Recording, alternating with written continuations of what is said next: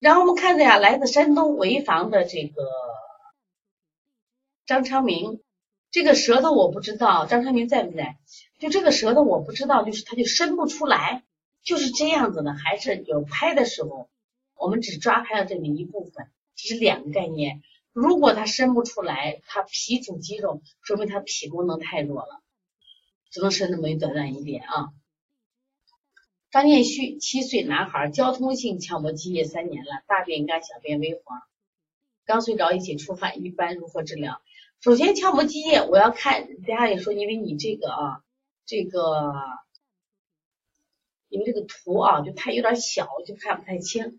首先啊，呃，我们先看一下它鞘膜积液里面的颜色偏红还是偏淡。如果偏淡的时候，我们都用的补法来做的。知道吧？如果偏红的话，考虑是湿热的话，就是我们要清法来做的啊。你像这个小孩，小便微黄也正常，大便干，大便干，你看他水液不走大肠。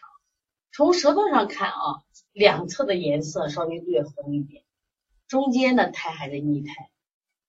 就从舌头上，我觉得这个舌还属于偏红的，不淡的。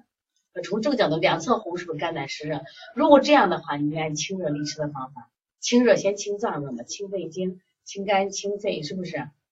这是可以做的。然后呢，清大小肠，推六腑，同样推机门，推机门下推承山，这都属于利湿的，对强迫积液效果很好啊。